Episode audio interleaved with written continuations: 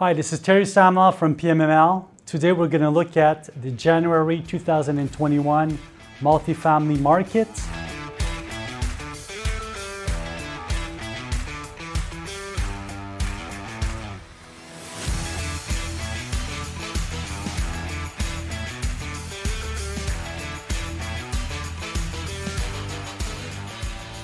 Um, an exceptional month uh, following an exceptional year. 2020 was an incredible year uh, for multifamily housing. It was uh, price value per door was accelerated by low interest rates, slight rents on the rise, uh, and the presence of COVID. Uh, all of those three factors uh, pushed the pricing per door higher and also uh, compress the cap rates uh, on the market. So a very interesting year.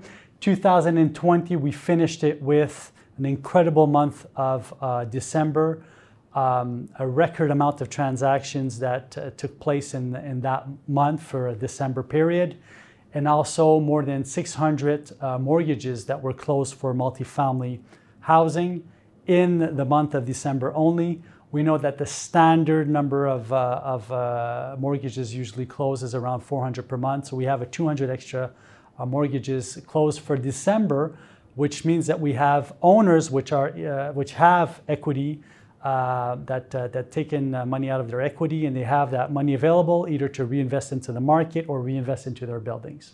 Let's talk about January 2021.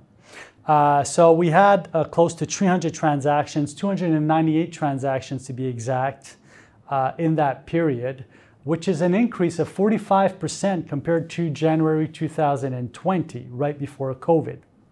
Uh, so a number of transactions, which is uh, relatively high for a month of January in the multiplex housing.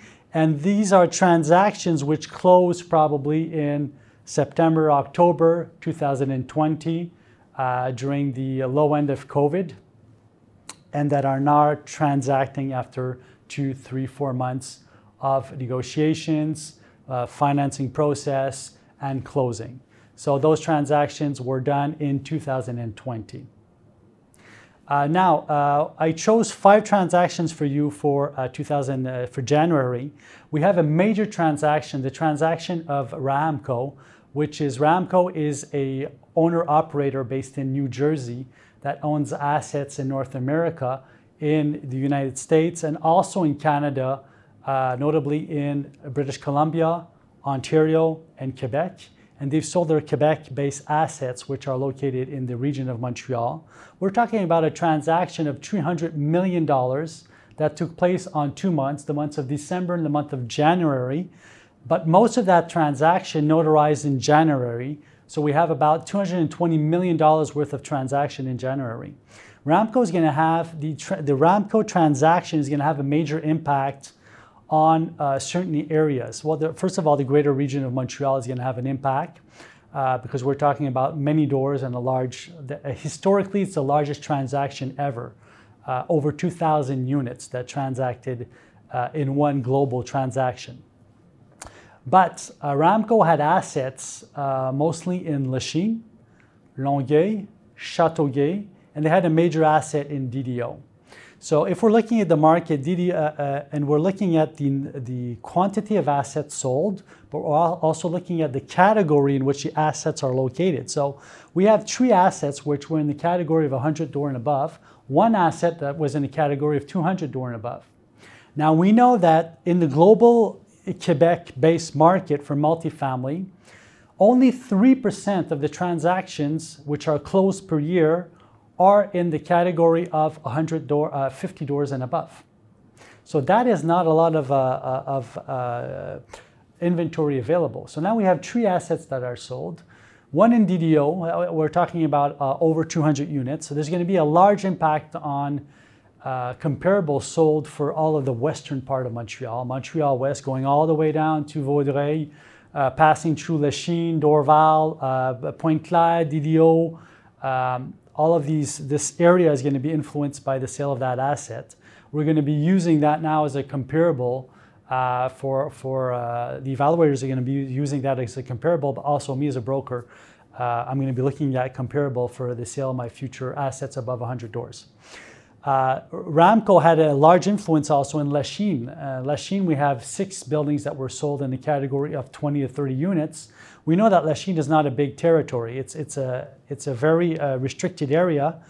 And uh, we have a lot of buildings that were built in the um, 20 to 50 door range in that area. So six assets sold in the last two months is going to have a large impact on that market and the way we look at it also. Uh, there's a large influence also in Châteauguay. Châteauguay, we had a major uh, uh, asset that was sold over 100 doors. We know that in the Châteauguay region, uh, when you're working with comparables in that region, there's not much to look at. Uh, there's not many comparables sold because it's mostly housing in that area. So that, that's going to come and impact all of the southwest part of the South Shore. Uh, and we're going to be, it's going to have impacts on Delson, Candiac, Saint-Constant, La Prairie, Brossard uh, Valleyfield, a major area is going to be impacted by, by the Châteauguay uh, asset that was sold over 100 doors. There was also two smaller assets sold in Châteauguay. It's going to have a large influence. Um, apart from Lachine DDO, Châteauguay, Ramco, uh, the Ramco transaction is going to have a major impact in Longueuil. In Longueuil, most of the assets were, uh, that were built are in the 6, 8, 16plex category. Uh, there's seldom assets in the, uh, the 25 to, to 60 uh, per door category. But hence, we do have many assets that were sold in that area. Uh, if I'm looking at my statistics here, uh, in the Longueuil area, we have a major asset, close to 200 doors that was sold, but we also have 15, 15 smaller buildings, uh, mostly in the asset category of 30 to 60 doors. And we know that in Longueuil, uh, most of the, uh, the assets that were built don't really go over 24 doors. So once again, uh, that asset, uh, which is uh, the assets that were sold are in the mid category, they're going to come and influence the sales price of the smaller buildings, but also of the larger assets that are sold on the South Shore of Montreal. Major transaction, I'm very excited about it. A large impact on the market. It also shows, uh, and the Ramco asset was sold to a private base operator. So it shows that there's a lot of, uh, uh, of requests for the Montreal market and that we have uh, something interesting happening on the market right now with large assets sold like this. I chose five uh, different transactions for you just to explain the market. My second choice is a transaction in Ville-Saint-Laurent, uh, 88 door, a relatively uh, newer asset in the category age of 1980 to 1990 we know that in that category age, we don't have much that, that was available on the market. In those days, they were building more condominiums. Today, they're building more uh, multifamily housing. 56% of what's built today is in the multifamily and row housing category. So that's, that's a major impact. I'm, I want to talk to you about this transaction because right now I'm selling a lot of newer multifamily buildings and there's a large tendency of the market to be attracted towards the newer assets which have um, less maintenance on the short term uh, to do and less renovations, and the capacity to upswing the rents. We know that tenants are looking for renovated properties, well located, and newer properties. Uh, most of the tenants, uh, one third of the population right now of Quebec is over 55 years of age. So a lot of those, those tenants are looking for newer assets. They're selling their homes and they want to be in something comfortable, something clean, something that they're proud about, and that's newer assets. So this asset is a 19 uh, in the 1980 uh, category age. It's a 88 unit located close to a train station, uh, located in Ville-Saint-Laurent, located close to accesses to Highway 15. We could easily go to Laval, uh, to the um, to the north part of Montreal, and also to the 40 and go to Montreal. So it's an asset that has a great location, concrete structure, um, it's also an asset that has six floors. So it's, it's located directly in the TOD area, close to the transportation. And this asset went for 3.5 uh, cap. So, which is interesting because usually the market's going to be in the 3.8 to 4 cap range in that type of category. This one went for a more compressed uh, cap rate, but it has a location which is, which is exceptional. So in this case, the buyer was looking for an asset that was complete, nice structure, uh, young building, easy to upgrade aesthetically, and with a capacity to naturally increase the rents. Uh, if I continue my top five, a major asset is a, in the 60 door range that was sold um, very well located on Décarie, not the Décarie Boulevard as we know, not the highway portion of Décarie, but the street portion of Décarie. So closer to the uh, McGill Glen uh, Hospital, major hospital, and close to also to uh, Westmount and NDG. Uh, this asset is a 64 door, very interesting because once again, it's located close to two metro stations, close to the hospital. The buyer made a choice on the asset and what he was looking for is for a long-term purchase and a capacity to raise the rents. Um, a major transaction, 62 doors, four floors, Rosemont. Uh, Rosemont is, is a largely requested area right now for the tenants and for the, uh, for the purchasers. And uh, what's interesting here is most of all of the units, almost the total amount of the units are studios. And this transaction went for close to $100,000 per door. Now, if we were talking about this transaction three years ago, would not be possible. Uh, so this is just an example of what's going on in the Montreal market. So the buyer that's buying this asset, close to 100,000 per door, knows that he could bring it to the next level and optimize it. So once again, this asset, asset, once it's corrected to the market, once it's renovated and optimized, well, the value is no longer going to be 100,000 per door. It's going to be much higher than that. So we have a large influence. We have a price per door increasing in Montreal right now.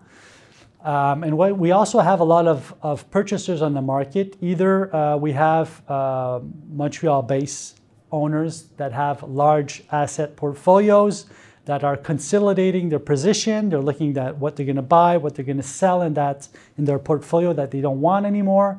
They also want to replace some of their existing buildings by newer buildings. Um, so we're optimizing portfolios right now. I'm working on different deals. Uh, we, we, I, have, I feel that the market is going in that direction where the current owners, uh, because of the low interest rates, a lot of them are, are just getting rid of stuff they don't want anymore. Uh, they're optimizing what they already have. They're maximizing and taking out as much money as they can of their equity, financing it at very low interest rates, and going back on the market and buying a lot of newer buildings, uh, which are being built right now. And that is uh, creating a request for newer buildings that, that's higher than market standard. And that's also making an influence on the market. So land is selling for higher, construction costs are on the rise. So the newer buildings are selling for higher also. So the gap between the newer buildings and the existing buildings is being created, and that's pulling up the, the values of the existing buildings also, uh, which is interesting. So if you're looking at the market, we're looking at low interest rates, rents which are still slightly on the rise even with COVID. Certain areas we have a, rent, uh, a vacancy, of course, but if you're looking at the general market, we still have a pull up in, in rent value possible. And we have COVID that is there, which is accelerating the market. On top of that, you have newer buyers on the market coming from the rest of Canada. And also you have uh, people that are already in the market that, which are refinancing and buying. So this has a large influence on the values of buildings. And of course, the newer buildings which are selling higher is pulling the price of the existing buildings up. So very interesting right now in the market. Uh, finally, I want to talk to you about a last uh, transaction that took place. Three stories in Ahuntsic, uh, very well located on the St. Lawrence Boulevard, close to a metro station, but it's a good walking distance. The asset is well located. It's located more in the northern part of Montreal, closer to Laval. Uh, 45 units that, that was sold. And those are my top five transactions. So that's very representative of what's going on in the market right now. We have the Ramco portfolio that's sold that has a large influence on the market. I have a feeling that uh, uh, with the, the uh, velocity of the market right now, I'm very busy. I'm, I'm reevaluating a lot of buildings. Our, our uh, analyst team at PMML were very busy. Our, the brokers here also. So I do feel that there's going to be a lot of change in hands of buildings in the next year. Uh, for the optimizers, which are out there, people that are starting on the market that have small portfolios that want to increase their, their footprint on the market. Now is the time for owners that uh, want to sell certain assets and just uh, reconsolidate and relook at their portfolio and just optimize it and, and have a, a, a horizon of 10 years on the market, uh, 10 year planning on where they want to go in the market. now is a great time to do it. I'm open for all your questions. Uh, you just you contact me. Uh, go and see our website, pmml.ca. Follow our market reports or send me an email. I'll send you over what you need as a market report. We have quarterly reports there. And uh, it's going to be a great uh, 2021. I'll see you in February for my next market watch. Have a great day.